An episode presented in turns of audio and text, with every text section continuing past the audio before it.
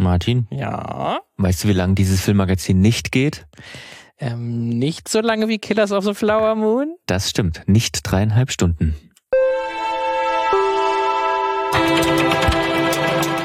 Und das ist auch gut so.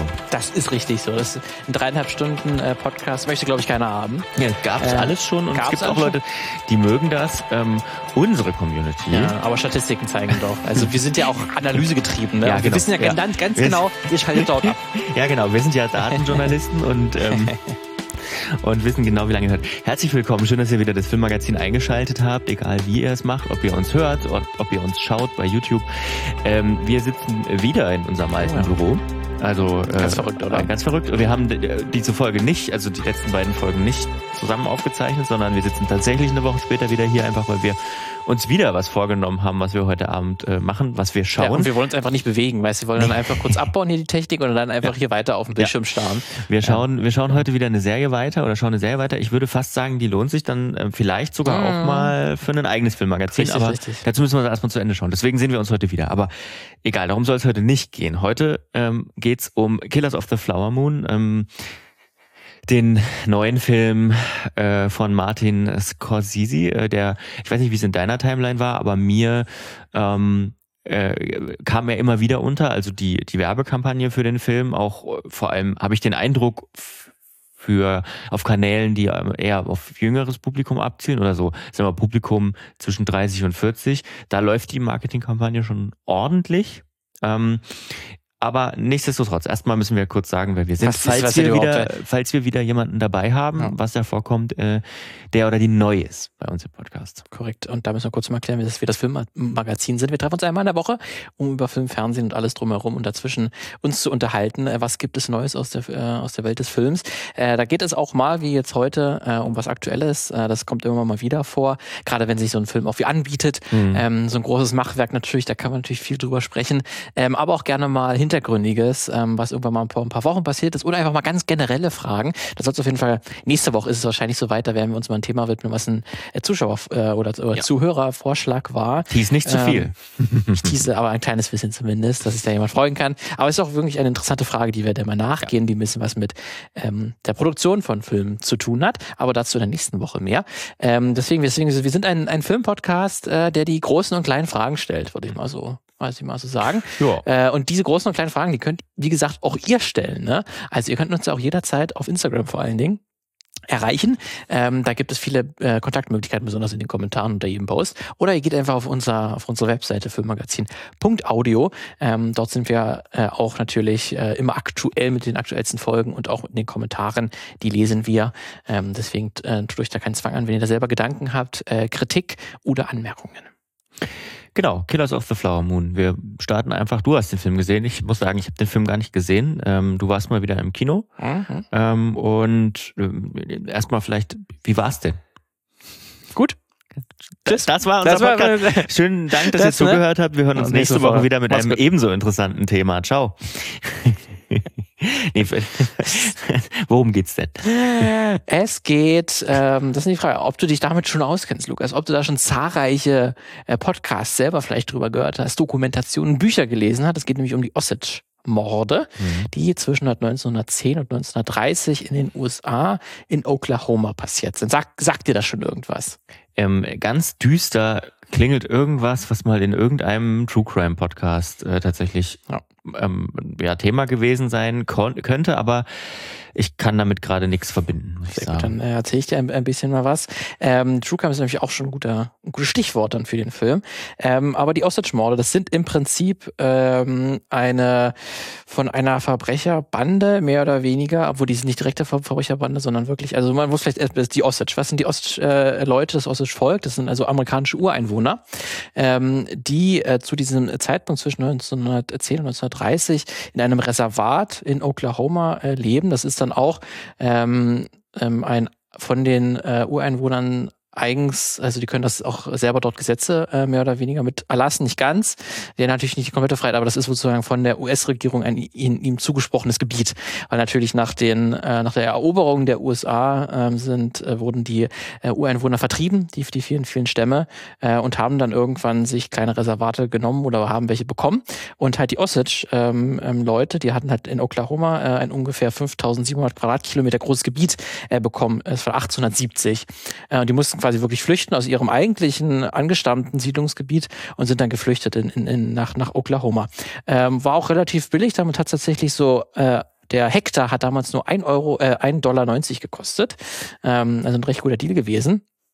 Ähm, und was dann besonders interessant wird, ungefähr 20 Jahre später, nachdem die Osage-Leute dort ähm, sich eine neue Heimat aufgebaut haben, wird dort Öl entdeckt mhm. auf diesem Gebiet. Sehr, sehr viel Öl. Mhm. Äh, und das bedeutet im, im ersten äh, Fakt natürlich erstmal, dass diese Osage-Leute, ähm, die natürlich dann dort dann die Ölbohrungen äh, passieren, aber dann halt auf deren Grund und Boden. Das heißt, die kriegen eine Gebühr äh, an jedem verkauften äh, Barrel Öl, das dort verkauft wird. Und das ist natürlich gerade äh, in dieser Hochphase, wo natürlich dann auch noch ähm, sehr viel Öl gefördert wurde und entdeckt wurde, war das sehr, sehr viel Geld. Mhm. Also die Osage-Leute sind wirklich da innerhalb von wenigen Jahren sehr, sehr reich geworden.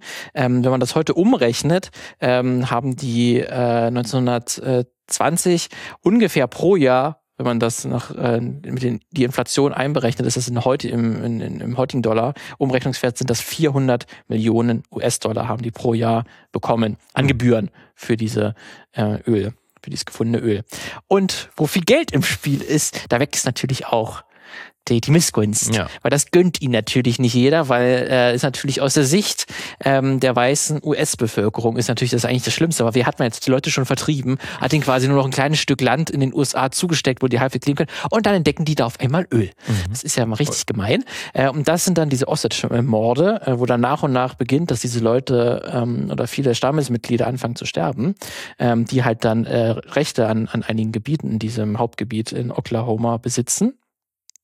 Ähm, und dann vor allen Dingen auch sich Leute, die weiße Bevölkerung nicht nur anfängt, ähm, die Leute zu töten, sondern äh, auch ganz viele Männer auf einmal äh, äh, Ureinwohner anfangen zu heiraten. Also es okay. gibt auch ganz viele Heiraten äh, zwischen äh, den Osage-Frauen und den äh, weißen US-Männern, mhm. ähm, die sich dort quasi halt einheiraten in mhm. diesen Stamm ähm, und dadurch dann halt auch, gerade wenn dann die Frau auf einmal hoch ein, zwei Jahre später tot ist, dann fällt natürlich ein Erbrecht, fällt einem das natürlich auch auf den Mann zurück. Mhm. Und so hat man dann das Recht über dieses, über das Geld. Und was dann auch noch wichtig ist, weil die USA hat natürlich noch zahlreiche andere Wege gefunden, wie man äh, den, den Leuten das Geld abknöpft, ist dann nämlich auch so, dass dann relativ äh, schnell, nachdem dann dieses Öl entdeckt wurde, ähm, hat man, hat, gab es dann auch so ein Gespräch, weil die so viel Geld, können damit die Leute überhaupt umgehen? Weil das sind ja nicht, das sind ja keine Leute wie wir. Mhm. Die können ja gar nicht so mit diesem Reichtum umgehen. Das heißt, ihnen wurde dann gesetzlich ähm, untersagt, dass sie einfach frei über ihr Geld verfügen können, sondern sie hatten dann äh, einen Vormund.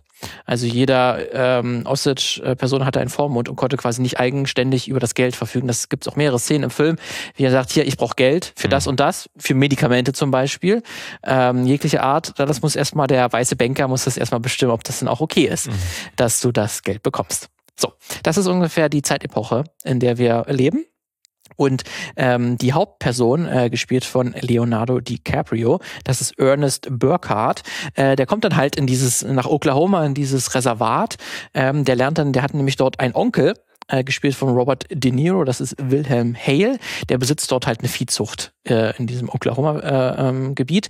Äh, ähm, ähm, der ist auch schon sehr reich, tatsächlich mhm. durch diese Viehzucht, aber er ist halt nicht so reich äh, wie die äh, wie die Osage-Leute und äh, der Wilhelm Hale, also Robert De Niro, fängt dann halt an, dieses, diese ganzen Morde zu orchestrieren und ähm, initiiert dann auch, dass dann äh, Ernest äh, eine eine ähm, eine Ureinwohnerin äh, heiratet und das ist dann äh, Molly, äh, gespielt von Lily Gladstone, die dann die sozusagen auch hier auf, auf dem Cover dann äh, zu sehen ist. Sie ist dann mehr oder weniger die das Herz Stück, äh, der emotionale, das emotionale Herzstück äh, des Films, ähm, wo man dann die Auswirkungen dieser Morde, weil viele äh, Morde, die dort passieren, passieren in ihrer Familie ringsrum, ihre Schwestern, ihre Mutter, ähm, äh, passieren halt um ihr dann rum und an ihr sozusagen sieht man dann die größten Auswirkungen dieser, dieser Morde.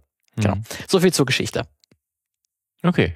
Und das erzählt man dann in dreieinhalb Stunden. Richtig. Natürlich, weil man dann natürlich typisch für Martin äh, Scorsese das lang und breit äh, erklärt das auch über viele, dann wirklich von 1910 bis 1930 äh, größtenteils der Film auch spielt, also mhm. über einen, einen langen äh, Zeitraum, um das wirklich darzustellen, wie wie langsam und äh, methodisch diese Morde und halt auch diese anderen Wege gehen, wie man äh, Leute entmündigen kann, mhm. äh, wie das funktionieren kann. Und dann ist halt vom ersten Kennenlernen zwischen Ernest und, und Molly ähm, bis hin zum äh, letztendlichen Endpunkt ähm, das Ganze erzählt wird. Deswegen geht das Ganze ähm, dreieinhalb Stunden. Mhm. Wirklich, man braucht viel, viel Sitzfleisch und dann, man kann auch schon wirklich sagen, das ist kein Film für jeden. Äh, das ist kein Scorsese-Pleaser-Film. Okay. Ähm, der ist ganz bewusst auch langsam, ruhig und man könnte auch sagen, ganz bewusst langweilig erzählt. Mhm. Ähm, es ist nämlich, man kann wirklich sagen, in der Spätphase, es, vielleicht ist es sogar der letzte Film von Martin Scorsese. Ich hoffe, dass er noch, er ist jetzt 80 Jahre alt, aber man weiß natürlich nie, aber er wirkt noch immer recht, er, er recht, recht fit. Nee, er wird jetzt, glaube ich, zwar oder ich glaube, er wird jetzt 81. Oder er, wird, er, wird, genau. er wird jetzt 81, glaube ich, jetzt genau. im November. Genau, er wirkt noch recht fit in Interviews, im Kopf mhm. auf jeden Fall absolut. Ja. Körperlich eigentlich auch noch soweit. Ähm, deswegen, ich hoffe, er kann auch viele Filme machen, aber man mhm. weiß ja nie. Ähm, aber auf jeden Fall, er ist, befindet sich in der Spätphase seines Schaffens. Ähm, das kann man, glaube ich, kann man, glaube ich, so relativ sagen. safe sagen. Ja. Er wird wahrscheinlich noch 40 Jahre leben. Ähm, und das ist, hat sich schon bei The Irishman gezeigt, dass er Kriminalität, Gewalt wofür er bekannt ist oder Geschichten über Gewalt und Kriminalität erzählt, das ist nicht mehr dieses Aufregende. Mhm. Da war Wolf of Wall Street, glaube ich, das letzte Mal, dass er äh, eskaliert ist, dass mhm. er einen Exzess gezeigt hat, wo er auch Figuren gezeichnet hat, die faszinierend sind. Also man fand ja ähm, ähm, den Wolf of Wall Street Hauptcharakter äh, Jordan Belfort äh, ja auch wenn man ihn widerlich irgendwie fand oder verachtenswert, aber man fand ihn irgendwie schon toll, was da in Leonardo DiCaprio, oder man war halt irgendwie schon gebannt vor der Kamera, äh, vor der, vor der, vor der Leinwand gesessen und das irgendwie schon sehr fasziniert verfolgt, mhm. wie er mit seinem Geld umgeht, mit seinem Reichtum, mit seiner Kriminalität, mit seinem wirklichen absoluten Exzess. Das ist ja irgendwo, da geht ja eine Faszination davon aus. Und das hat Killers of the Flower Moon, das hat er auch schon, Irishman hat das gar nicht mehr. Ähm, das ist auch ganz faszinierend, dass wirklich auch Leonardo DiCaprio und auch Robert De Niro beide diese Figuren absolut uncharismatisch spielen. Mhm. Da ist nichts Gewieftes dran. Das mhm. ist ähm, einfach nur Opportunismus. Die also, machen es einfach nur, weil sie es können. Also es ist jetzt nicht so, ich hatte nämlich, ich hatte bei den beim Trailer tatsächlich auch so an die äh, Rolle gedacht, die ähm, die die die ähm, DiCaprio in Django Unchained spielt. Äh, auch das ist komplett was anderes, ja. Okay. Aber ja. genau. Weil das so ist die Zeit, die Zeit matcht ja da, glaube ich, so, oder sag mal, vielleicht 30, 40 Jahre ja. Unterschied oder so, aber so vom, Ungefähr. So ja. hätte man es auch spielen können, sicherlich, mhm. aber das ist es auch gar nicht. Äh, es ist nichts, ähm, ähm, was extrovertiert irgendwie wäre. Mhm. Ähm, es gibt, glaube ich, nur eine Szene, wo DiCaprio auch mal kurz, wo es einen Streit gibt und wo er schreit, äh, wo er so ein bisschen ausfällig wird, wo, wo das kurzzeitig aufblitzt. Ansonsten mhm. ist das alles total ähm, unterwältigend gespielt. Äh, wie gesagt, auch wirklich eigentlich schon bewusst langweilig, weil, äh, glaube ich, Scorsese wirklich vielleicht dem satt geworden ist oder er vielleicht auch die,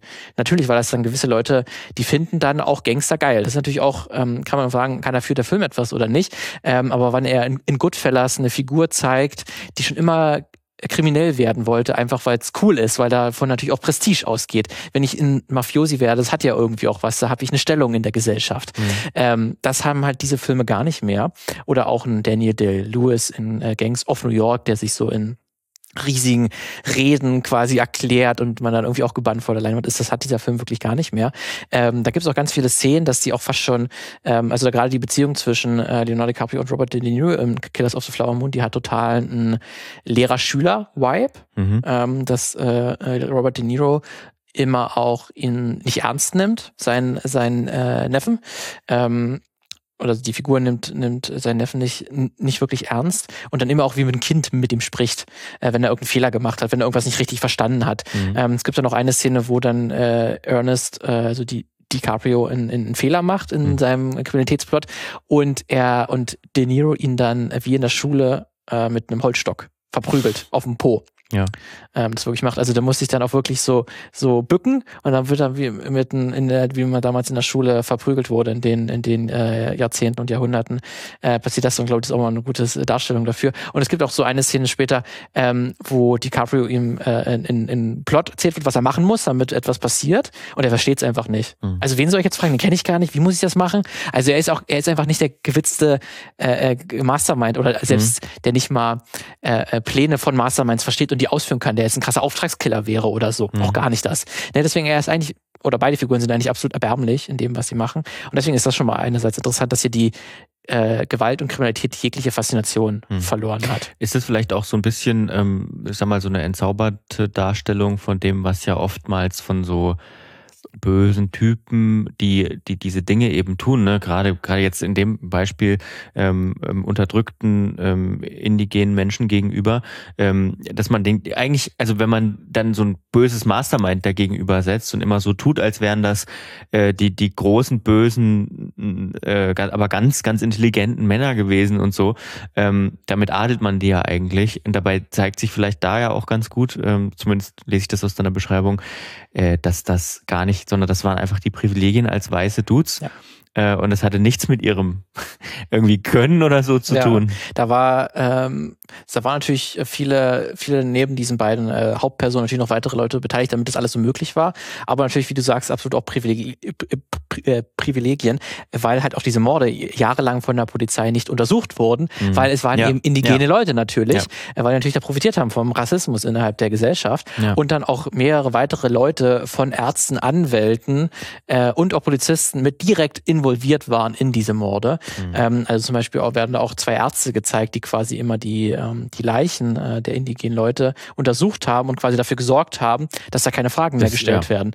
Ne, die waren von Anfang an auch mit dabei und genauso funktioniert. Es gibt auch so eine kleine Szene, ähm, wie so ein kurzer um Umzug ähm, durch die Hauptstadt ähm, in Oklahoma da äh, zieht, also diese, also es ist mehr eine Kleinstadt, ähm, so eine typische Westernstadt, so ein bisschen wie die aussieht, ähm, aber das ist zumindest, wo die meisten äh, Leute da ihre Häuser haben. Ähm, da ist so ein kleiner Umzug, der wird gar nicht groß gezeigt, der findet so im Hintergrund statt, aber das ist der Kuckucksklan, mhm. ähm, der da gerade durchzieht. Äh, und, und äh, da geht die Capri auch kurz so durch, durch diesen Kuckucksklan-Zug, wo die kurz da eine Rede halten.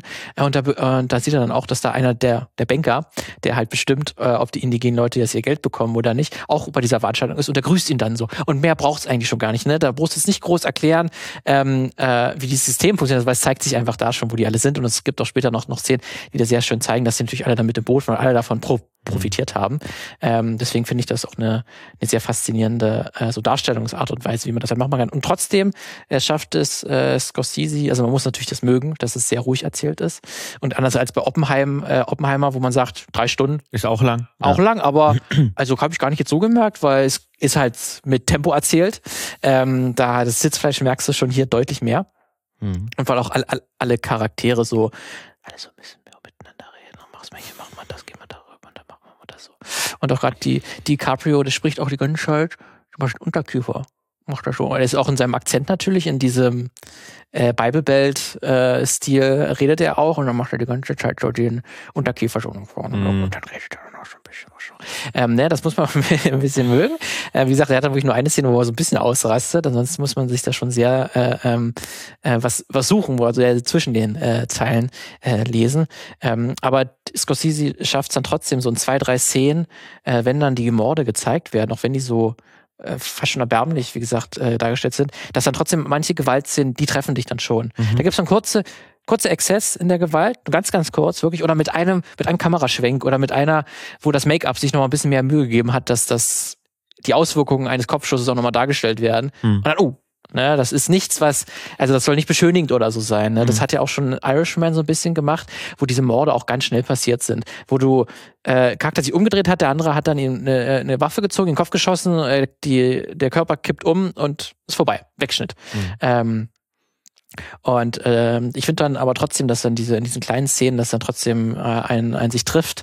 Und weil man natürlich gerade mit äh, Lily Gladstones äh, Charakter Molly, die natürlich dann den gesamten emotionalen Tragweite spürt, die dann auch am meisten optisch leidet darunter mhm. oder auch innerlich leidet und das auch zeigt, ähm, da merkt man dann schon, äh, das ist ja nichts für, das ist ja nicht irgendwie, ähm, ähm, ähm wird nicht versucht, die Gewalt irgendwie beiseite zu schieben. Mhm. Ähm, aber das ist auch ein großer Kritikpunkt, ähm, auf jeden Fall, über den, über den man auch sprechen muss bei diesem Film. Ähm, denn was ich auch sehr faszinierend fand, äh, bei der Premiere des Films ähm, hat sich auch einer der, weil hier wird natürlich auch ähm, die indigene Osset-Sprache gesprochen mhm. im Film, weil natürlich auch viele indigene Leute hier zu Wort kommen und auch deren Stammesstrukturen gezeigt werden. Das heißt, die reden dort auch in ihrer Muttersprache. Deswegen gab es da auch einen ähm, ähm, Consultant, also einen Berater für diese Sprache. Das war Christopher Coty, ähm, heißt er. Er ist auch selber Mitglied der Osset, äh, des Osset-Stammes, äh, die es bis heute auch gibt. Ähm, Ähm, und der hat während der, der Premiere des Films äh, sehr offen über darüber gesprochen, wie er diesen Film findet, mhm. als Betroffener oder Nachkomme von Betroffenen dieser, dieser Morde. Ähm, er hat gesagt, dass es äh, Scorsese äh, einen sehr guten Job gemacht hat mit diesem Film, mhm. Er ist trotzdem sehr kon konfliktet, so hat er das mhm. ausgedrückt, mhm. ähm, weil das, der Film ist nicht für Osage-Leute gemacht. Der ist für ein weißes Publikum gemacht. Ne? Die Osage-Leute sind nur Opfer in diesem Film. Lily Gladstones Charakter ist nur ein Opfer. Mhm. Sie darf selber als Figur hat sie keine Agenda in, ja. dem, in dem Sinne. Ähm, sie darf nicht selber wirklich äh, Aktionen ausführen, sondern sie, ihr werden bloß, ihr, ihr passieren bloß Sachen. Mhm. Ne, sie hat bloß sehr wenige Momente, wo sie selber handeln darf im Film. Und das ist natürlich auch eine Frage. Ähm, die äh, Ostage-Leute wussten das natürlich auch größtenteils, ähm, weil hier geht es natürlich auch sehr um die, die Heiratsversuche der Männer oder wie das auch ge geglückt ist. Aber die viele Frauen wussten natürlich auch, dass die, die, äh, wenn da wieder ein junger Mann kam und den Avancen gemacht hat, der will nur das Geld. Die haben das natürlich trotz, teilweise trotzdem gemacht, weil die, muss man sich das zeigt der Film, ohne es zu sagen, aber zeigt er natürlich auch, mhm. ähm, dass sie natürlich auch ein scheiß Leben einfach hatten, selbst wenn die reich waren, weil die halt natürlich A, nicht frei übers Geld verfügt hatten und mhm. sie hatten nichts. Sie durften ja auch nicht richtig arbeiten, sie durften auch nur in ihrem Reservat bleiben. Wenn es ihnen irgendwie, wenn die psychisch denen irgendwie äh, äh, schlecht ging, dann wurde denen nicht geholfen und mhm. sie wurden quasi auch äh, von allen Seiten äh, schlecht behandelt und äh, rassistisch benachteiligt. Ja. Ähm, das heißt, sie hatten auch ein gutes Leben und da war dann immer auch dieser, dieser Wunsch, dass dann vielleicht diese Heirat vielleicht was verändert oder dass vielleicht diese Liebe, die vorgespielt wird oder vielleicht sogar echt ist, mhm. ähm, schon was bedeutet.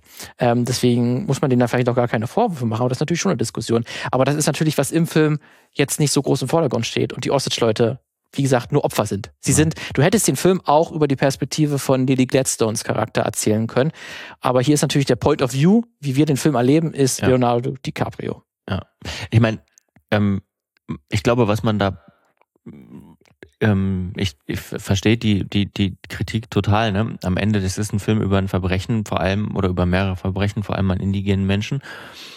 Und äh, die Hauptrolle spielt wieder ein weißer Mann. Auf der anderen Seite, ne, das ist jetzt auch ähm, ein Thema, dem hat sich, dem hätte sich in der Form wahrscheinlich niemand anders, außer jemand mit dem Namen Martin Scorsese, auch ein weißer Mann, äh, annehmen können. Und wenn der dann angefangen hätte, aus ihrer, als ihrer Sicht eine Geschichte zu Kannst du auch zu kritisieren, ja. Kann man auch kritisieren. Ne? Aber auf der anderen Seite kann man natürlich auch anderen Leuten sozusagen mit dem Namen die Chance. Es ist eine total schwierige ist Diskussion. Also, ne? Du wirst auch nie die perfekten Mittelground, glaube nee. ich, oder Mittelweg irgendwie finden, äh, weil nee. du, du musst irgendwo reduzieren, dich für was entscheiden. Damit wirst du die, der Geschichte irgendwie immer nie hundertprozentig mhm. gerecht werden. Weil wie willst du das auch? Und ja. ja, und gerade wenn du, also gerade die Opfer sozusagen, also ich sag mal, ähm, das ist ja auch generell, wir haben auch schon oft über True Crime gesprochen und ich habe dann für unsere Kategorie, ähm, was es sonst noch gab, auch noch was True Crimeiges, ähm, das ist ja ganz oft die Kritik, dass es immer oft auch aus Tätersicht erzählt wird ähm, oder dass zumindest ein Fokus auf den Täter gelegt wird. Wie willst du das auch groß anders machen? Ich meine, man muss auch, True Crime ist auch irgendwo Unterhaltung, auch Kino ist natürlich Unterhaltung, du kannst natürlich auch sagen, hey, wir machen jetzt wirklich was, was mit Unterhaltung nicht mehr viel zu tun hat und dann guckt sich vielleicht auch keiner an. Sagen wir es mal so. Aber das ist bei True Crime, das ist ein Problem des Genres auf jeden Fall ja. auch. Und das, ich würde jetzt einfach mal sagen, das ist auch True Crime, der Film. Logischerweise ist es True Crime. Das ist ein sehr, sehr, gutes, halt sehr gutes Stichwort. Ja. Ähm, denn äh, jetzt kann man noch mal über die letzten fünf Minuten des Films sprechen, weil die ja. sind noch mal super interessant, was gerade dieses Thema True Crime und Ausbeutung eines Unterhaltungsprodukts von realen äh, äh, äh, Straftaten, Morden, ja. Vergehen angeht. Das diskutiert der Film doch mal direkt. Ähm, ich würde sagen, wenn ihr nicht ganz so spoilerempfindlich seid, dann ist es okay, wenn ihr das jetzt von mir hört, was dort passiert. Dann ist mal ganz interessant, weil der Film am Ende, die letzten fünf Minuten, noch mal erklärt, hey, guckt euch mal die Geschichte aus der Perspektive an. Oder wir sind uns dessen bewusst. Mhm. Wie er das genau macht, ähm, erzähle ich gleich. Wenn das für euch kein Problem ist, dann hört euch das gerne an. Ansonsten, ich kann auch verstehen, äh, wenn ihr sagt, ich will auch absolut äh, äh, mit äh, ohne, ohne Vorwissen da, da rangehen. Gut, wir sehen uns dann. Mach's gut. Lukas kommt wieder. Jetzt vorher abgesprochen. Ja, Lukas habe ich schon abgesprochen, ja, dass es okay ist. Ich werde diesen Spoiler aushalten. aushalten. Ansonsten könnt ihr euch auch dann äh, jetzt abschalten. Dann kommt das später nochmal hinzu. So, dazu. Denn so, jetzt ist alles passiert, die Morde sind passiert. Es gibt dann auch eine äh, Gerichtsverhandlung natürlich, wo dann am Ende, denn nämlich lustigerweise, es basiert ja auch auf einem äh, Sachbuch, hm. das Ganze, weil das ja auch echt passiert ist. Und das war natürlich tatsächlich auch einer der ersten Fälle, die das FBI worum sich dann das FBI gekümmert hat. Das Mhm. war nämlich erst zu diesem Zeitpunkt ganz, ganz jung. Das wurde erst, erst befand sich sozusagen gerade in der Gründungsphase. Das war sozusagen einer der ersten Fälle, die dort wirklich behandelt wurden. Ähm, das spielt aber im Film nicht so eine große Rolle. Tatsächlich im Buch ist das äh, wohl deutlich äh, größer aufgearbeitet, was das für eine Rolle damals gespielt hat. So, aber das FBI hat nämlich relativ früh schon angefangen, ähm, nämlich dann schon in den 40er, 50er Jahren, ähm, ihre Fälle, einige ihrer wichtigsten, berühmtesten, größten Fälle ähm, für Radioshows offenzulegen. Okay. Wir haben dann quasi äh, Radiosendungen, ähm, äh, Akten geliefert, was dort passiert ist. Also es waren dann abgeschlossene Fälle und daraus haben Radiosendungen True Crime Formate gemacht. Ähm, also die haben da wirklich auch schon äh, angefangen, so wie wir es heute kennen, natürlich noch mit anderen Mitteln und so. Das erzählt ein bisschen, aber größtenteils True Crime Geschichten zu erzählen. Und der Film endet damit, dass wir einer Live-Radioshow beiwohnen. Mhm. Also wirklich in einem Theater mit 200, 300 Leuten, die sich dort eine Theatershow anschauen, aber äh, dort wird nicht was äh, nur so körperlich vorgespielt, wie man es kennt, sondern wirklich Leute mit Mikrofonen und dann wird dann auch so Sound eingespielt. Also wird gesagt, hier, der FBI-Agent hat dort angerufen und dann hast du irgendeinen einen Typ, der für die Soundeffekte zuständig ist auf der Bühne, der dann so eine äh, so ein äh, äh, Telefon nachmacht oder so ein Telefon bei sich hat und dann dieses Geräusch nachmacht, dass jetzt jemand eine Nummer gewählt wird. ja. Äh, oder der äh, Osage, äh, der indi indigene Person, die hier gestorben ist, die war irgendwie alkoholkrank und dann hast du irgendein, wird ein Geräusch gemacht, wie jemand Wein in ein Glas einfüllt. Mhm. Auch so quasi ein Live-Hörspiel hast du quasi beigewohnt. Ähm, und das gab es halt, wie gesagt, schon relativ früh, haben halt FBI angefangen, das sozusagen freizugeben. Diese Akten haben halt dann äh, Unterhaltungskünstler haben dann daraus eine Sendung gemacht, die man sich äh, angeschaut hat. Und das ist ja schon mal einerseits faszinierend, ne, wie früh das angefangen hat. Äh, und das ist natürlich auch ganz interessant, dass hier der Kinozuschauer, der sich einen Film darüber an, angeschaut hat, ähm, wie, äh, äh, wie Morde halt in ein Unterhaltungsprodukt äh, gegossen werden, Mhm. jetzt nochmal sieht, wie das schon halt früher angefangen hat und wie das dann sozusagen doppelt äh, kommentiert wird. Das gab es ja auch schon, hat Sc Sc- Scorsese auch schon in Wolf of Wall Street gemacht, wo am Ende äh, äh, Jordan Belfort einem Publikum erzählt, ähm, wie man halt Geld verdient, Ja. äh, wie man erfolgreich wird. Äh, und, und das sozusagen, da Scorsese das Kinopublikum spiegelt, in dem Publikum im Film. Und genau das passiert halt hier in Killers of the Flower Moon auch. Wir sind ja auch dieses Publikum, was Ja. einem Live-Hörspiel zuhört. Und ist das okay? Weil ähm, dann erzählt nämlich auch dieses Live-Hörspiel am Ende, was ist mit den Leuten passiert. Und das ist natürlich ganz lächerlich. Die haben teilweise nur fünf oder zehn Jahre äh, äh, ähm, ähm, Strafe bekommen, Freiheitsstrafe bekommen und sind dann teilweise noch früher, sind dann wieder rausgekommen wegen guter Führung. Mhm. Ähm, und das ist ganz lächerlich. Und tatsächlich Lily Gladstones äh, Charakter, also Molly, ähm, über die wurde nie gesprochen. Die wurde ähm, äh, auch in allen Zeitungsannoncen äh, über die Fälle oder alle oder in diesem in dieser FBI-Ermittlung hat die nie eine große Rolle gespielt, obwohl die als eine Person am meisten darunter gelitten hat, weil wie gesagt viele ihrer Familienmitglieder da gestorben sind. Ähm, und sie hat quasi das Opfer, das eigentliche Opfer wurde immer ausgeblendet. Mhm. Und das macht dann diese Live-Hörspiel, äh, in dem halt so eine Person dann, dann vorgeht und dann halt auflistet, das war äh, äh, äh, Molly Burkhardt, der ist das und das passiert, sie ist dann und dann gestorben, es hat nie eine Rolle gespielt. Und wer macht das? Das macht Martin Scorsese, der Mhm. dann in einer Gastrolle auftritt und das vorliest, ähm, was hier äh, Molly Burkhardt passiert. Also das finde ich schon eine sehr clevere Art und Weise, das nochmal direkt anzusprechen äh, und sich darüber bewusst zu sein und das zu reflektieren, dass so ein Unterhaltungsprodukt halt äh, Grenzen hat, Kürzungen äh, vollzieht und dass True Crime Formate diesen Fehler haben, was wir gerade schon besprochen haben. Und das finde ich schon eine ganz coole Art und Weise, dass dann, äh, dass das der Film so aktiv anspricht und uns selber nochmal das reflektieren lässt, hey, wie sind ja gerade dieses Publikum, was sich das anhört und was, und du merkst natürlich, das ist so eine, so eine drei, vier Minuten Sequenz, wo du kurz eine Zusammenfassung dieser, dieses dreieinhalbstündigen Films nochmal siehst, wo nochmal diese Morde nochmal rekreiert auf der Bühne durch ein Hörspiel re rekreiert werden. Und da findet natürlich auch wieder Verkürzung statt. Da wird es nochmal dramatisiert. Das ist aber immer ganz krass. Ja. Ne, da ist es wieder genau das, was Scorsese eben in seinem Film nicht machen wollte, aber natürlich ein Stück weit natürlich wieder schon wieder gemacht hat. Mhm. Ähm, und deswegen finde ich dann diese letzten fünf Minuten nochmal super interessant, ähm, dass das so nochmal aktiv angesprochen wird. Deswegen ist es auf jeden Fall ein kluger Film, aber es ist auch natürlich ein schwieriger, langweiliger Film, irgendwie auch ganz bewusst langweilig. Deswegen, der ist nichts für jeden. Mhm. Ähm, aber nochmal, wer damit irgendwas anfangen kann, mit, mit Scorsese anfangen kann, auch mit seinem Spieltag, also gerade wenn euch The Ir- Irishman auch gefallen hat, der auch schon so, so lang war und auch Gewalt schon so oder so reflektiert darüber nachgedacht hat, Mhm. wenn euch das auch etwas so sagt, dann wird, glaube ich, Killers of the Flower Moon auch was für euch sein. Okay. Ähm, sollte auch nicht so lange dauern, bis ihr den irgendwo schauen könnt. Und mit irgendwo meine ich bei Apple, Mhm. denn ähm, es ist ja ein Apple-Film. Richtig? Ähm, auch sehr spannend. Ein von Apple produzierter Film, der dann jetzt in die Kinos kommt. Ähm, weil man das auch so möchte und ja, sicherlich Apple auch macht dann eine andere Strategie als die anderen, die auch große Filme teilweise ja. finanzieren, aber die kommen dann halt äh, nur ganz kurz im Kino oder nur ganz ganz wenigen Kinos, damit mhm. man halt die Oscars sich ein bisschen abgreift. Ja. Aber es ist kein Kinofilm, aber Apple sagt wirklich, wir, wir machen Kinofilm. Wir machen Kinofilm und wir unterstützen auch das Kino dadurch ganz offensichtlich und unterstützen auch den Kinostart tatsächlich. Ähm, klar, die verdienen damit natürlich auch Geld. Logischerweise sind da halt ein Studio, ne? Ähm, war jetzt auch großes Interview bei Beats One, also dem, äh, nee, Apple Music One, ähm, also dem Radio von Apple im Prinzip mit dem größten Host, Zane Lowe und, und Martin Scorsese einfach. So, ja. ne? Also das ist schon eine andere, wie du sagst, Strategie. Ähm, ja, aber demnächst dann sicherlich auch für die Abo-Nutzer in vier, äh, fünf, sechs Monaten ist es dann. Bestimmt. Und ich weiß gar nicht, bestimmt dann auch kaufbar über iTunes gleich, denke ich. Wahrscheinlich, ja. Aber es ist auch super interessant, ne? Das Scorsese ist ja auch einer der lautstärksten Kritiker von äh, Streaming-Diensten und auch gerade von Marvel. Mhm.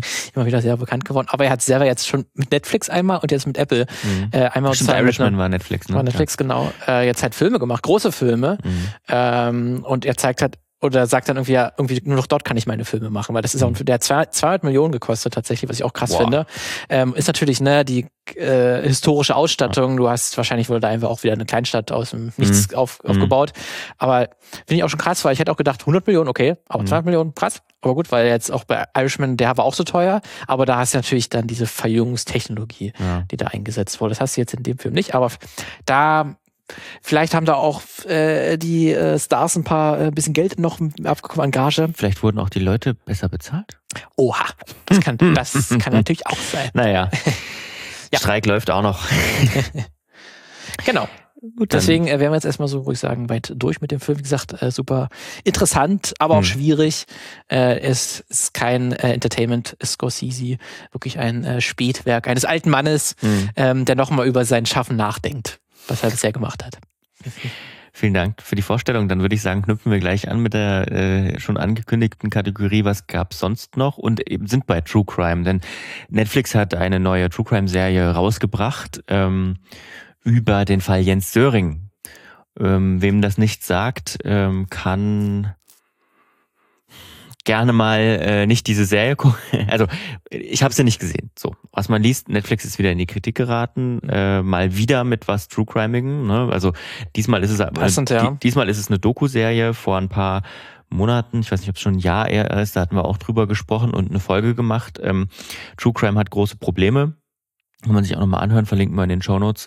Ähm, da kam was über Jeffrey Dahmer, den Serienmörder, raus, die wo auch sehr aus seiner Perspektive seine Geschichte erzählt, die Opfer komplett ignoriert im Prinzip.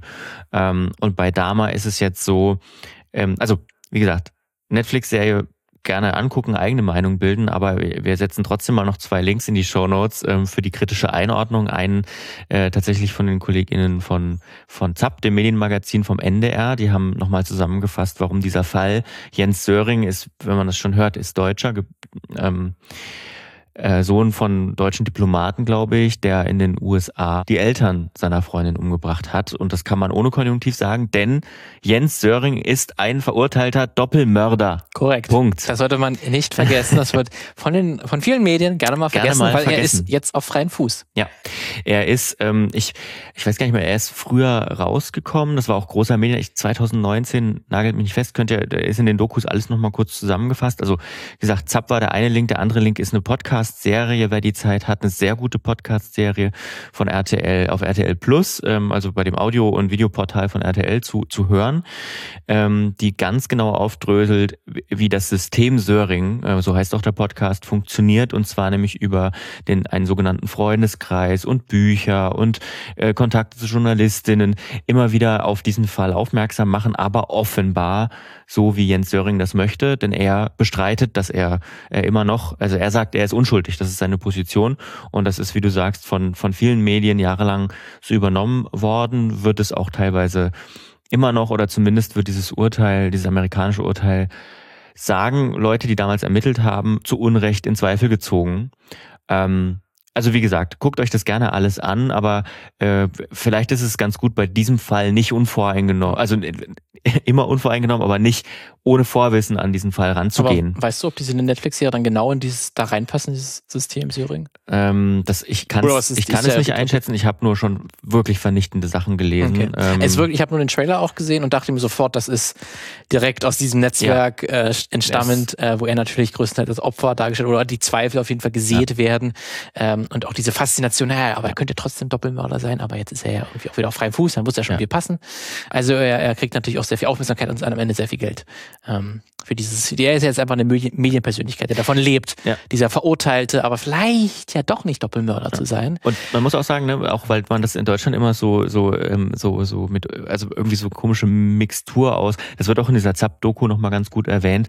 Ähm, man hat äh, durch diverse True Crime Formate immer so einen äh, so eine Skepsis gegenüber dem amerikanischen Justizsystem. Mhm. In vielen Fällen sicherlich auch zu Recht, aber äh, es ist a trotzdem ein rechtsstaatliches Justizsystem und b ähm, also es gibt natürlich auch berechtigte Kritik daran, ne, keine Frage. Und B erkennt, erkennen wir auch in Deutschland diese Urteile an. Ne? Also ähm, er ist ein Doppelmörder ähm, und er hat auch 33 Jahre in Haft gesessen. Also es ist jetzt nicht so, dass er wurde eher entlassen, ja, aber in Deutschland heißt er äh, entlassen ähm, früher als 15 Jahre entlassen im Prinzip. Bei uns äh, dort ist es eben, er hat, glaube ich, zweimal lebenslänglich gekriegt irgendwie. Ne? Und, und er ähm, hat es ja auch eine Zeit lang zugegeben, dass er es gemacht hat, oder? er hatte so? gestanden, es gab Geständnisse, ich glaube sogar mehrere Geständnisse von ja. ihm. Ähm, und die sind äh, widerrufen worden und so weiter ja. und so fort. Also äh, ist auf jeden Fall ein interessanter Fall. Ja. Ne, dem, aber da dann vielleicht unter Programm-Gesichtspunkten. Ja, ähm, man kann sich da wahrscheinlich die Netflix-Serie auch anschauen, aber Klar. wie gesagt, wie du gesagt hast, mit Vorwissen, aber dann vielleicht auch, wenn man dann das Thema eingestiegen ist, dann kann man sich noch ein bisschen mehr an, anschauen. Das vielleicht nicht nur als einzige Quelle ja. nutzen, weil die wird wahrscheinlich etwas, etwas einseitig sein. Ja. Also der Podcast, den Podcast kann ich sehr empfehlen und die Zap-Doku kann ich auch sehr empfehlen für die, die nicht so viel Zeit haben. Gut, äh, so viel äh, zu dieser Serie. Ähm, dann gibt's einen neuen Trailer von Godzilla Minus One. Trailer 2. Also wir machen ja nur ganz selten, erzählen wir über neue Trailer, aber ich wollte nur aber sagen. Aber wenn es um Godzilla geht, wenn es um Godzilla dann, geht, dann muss ich das wenigstens erwähnen. Ja. Findet ihr auch in den Show Notes natürlich. Äh, am 1. Dezember in Japan. Ich glaube, einen deutschen Release gibt es noch nicht. Again, ich würde es mir gerne in IMAX anschauen, muss ich sagen. Der ist ja in IMAX. Oh ähm, oh, ja, aber das wirst du, glaube ich, abwarten. Abzwacken können. Das Abwarten. Weiß ich Prag. Nicht. Ich, hoffe, meine, ich hoffe auf Prag. Aber ist ja cool, ja. Ja. Dann äh, vielen Dank an Antje für den Link zu einer Gruselstudie. Oh. Ähm, die äh, will herausgefunden haben, ähm, das Projekt Science äh, of Scare ähm, will anhand äh, mit 250 ProbandInnen ähm, erfunden haben, also die haben sich äh, gefunden haben, die haben sich 40 Horrorfilme angeschaut und ähm, haben dann sozusagen die Herz, die maximale Herzfrequenz gemessen und die durchschnittliche Herzfrequenz und daran eben ähm, jetzt festlegen wollen, welcher der gruseligste Horrorfilm ist. Und auf, wir fangen mal hinten an, auf Platz drei ist Insidious, 2010. Ja, auf Platz zwei ist Sinister von 2012. Und auf Platz eins ist Host von 2020. Äh, Host habe ich nicht gesehen, die beiden anderen, sorry, finde ich auch echt nicht so gut. Ähm, Host gibt es nirgends. Also wenn jemand von euch weiß, wo man Host schauen kann, er ist aus dem Internet gelöscht. Ich weiß nicht, also wüsste ich jetzt nicht, leider. Äh, das ist dieser, glaube ich, ähm, der äh, via Zoom stattfindet. Ähm, und Wo der von 2020 ähm, ist, ne? Das ist komisch, dass ja, so Platz 4 Conjuring, finde ich auch lame. Und weißt du, weißt du, wann erst der wirklich der echt beste Horrorfilm ähm, kommt, nämlich It Follows? Erst auf Platz 7. Alter. Und das, also, wenn man sich sowieso schon jetzt schon angehört hat, ist irgendwie alles sehr moderne Filme. Mhm. Ist auch schon komisch, weil es gibt eine lange Reihe von guten Horrorfilmen, die auch schon ein paar Jährchen auf dem Buckel haben. Die ja. sind irgendwie da gar nicht vorkommen. Man hat da irgendwie nur 40 Filme überhaupt quasi im ja. Testen freigegeben. Und das sind natürlich dann können nicht alle Horrorfilme sein und offensichtlich hat man da auch nicht so gute angezeigt. Und es ja. gibt natürlich, und man kann natürlich sagen, dass diese äh, Möglichkeit über eine Herzfrequenz ähm, Grusel äh, zu messen, mhm. ist natürlich auch nicht perfekt, weil es gibt mhm. natürlich auch Art von Horror, der ist auch ja. furchtbar und schlimm, aber da hast ja. du vielleicht nicht so eine hohe Herzfrequenz. Genau, das wollte ich gerade sagen. Es sind auch wirklich Klassiker getestet worden. Der Exorzist zum Beispiel war auch dabei oder Nightmare on Elm Street von 84 oder 28 Days Later ja. und so. Äh, Filme, wo wir wahrscheinlich sagen würden, das sind gute Filme. Also vor allem der Exorzist ist ja wirklich ein Ja. maßgeblicher Horrorfilm. Wobei ich sagen muss, wenn man natürlich sagt, okay, das Herz muss schneller schlagen, ja gut, dann haben natürlich modernere Filme, die mit modernen Mitteln und Jumpscares und was weiß ich erzählt sind. Da hätte bestimmt Smile, hätte da bestimmt auch ganz, wäre ganz weit oben gewesen. Ich fand So ein gut. Schmutzfilm. Ich fand den gut. Ich fand den gut. Okay, ähm, das wollte das wollte ich noch kurz erwähnen, weil Halloween ist zwar rum, aber noch nicht so hundertprozentig ganz. Und ähm, ich glaube, das das war's, oder? Ja, es gab noch eine traurige Nachricht. Ah, ja. ähm, Matthew Perry ist äh, Ach gestorben. ja, oh, das habe ich ver mhm, ja. Ähm, also äh, Friends Friends, äh, Friends äh, ähm, der auch wahrscheinlich, äh, ich glaube, weiß man schon, ob äh, Suizid begangen wurde, weil er wurde ja zumindest, ähm, also es sieht sieht zumindest äh, danach aus, Ja. ähm, was man zumindest bisher äh, gehört hat. Ähm, hat er auch jahrelang unter äh, Drogenmissbrauch äh, Missbrauch oder ähm, war drogensüchtig oder ja, war drogensüchtig äh, gelitten, ähm, da auch sehr offen drüber gesprochen, hat er auch vor einem Jahr oder einem halben Jahr auch seine Biografie veröffentlicht. Deswegen das ist super traurig, ähm, dass er das letztendlich dann dagegen dann wahrscheinlich verloren hat. Ähm, Mit seine Sucht. 54. Mit Mhm. 54. Ähm, ja, aber er war ja am Ende für, äh, vor allen Dingen für Friends dann bekannt. Gut, äh, damit sind wir durch mit dem Filmmagazin für diese Woche. Wir hören uns nächste Woche wieder. Vielleicht mit Oh. Gast zu einem Thema, äh, zu einem Thema, das ihr vorgeschlagen habt. Oder zumindest einer von euch. Ähm, ansonsten hören wir uns trotzdem wieder. Ja, wir wir so. finden wieder, wir finden was wir, wir finden schon zusammen. Mhm, wir finden schon, wir finden schon zusammen. Macht wie ihr schafft. Ähm, wir Macht sehen uns. Herrschaft auch schön. Tschüss. Ciao.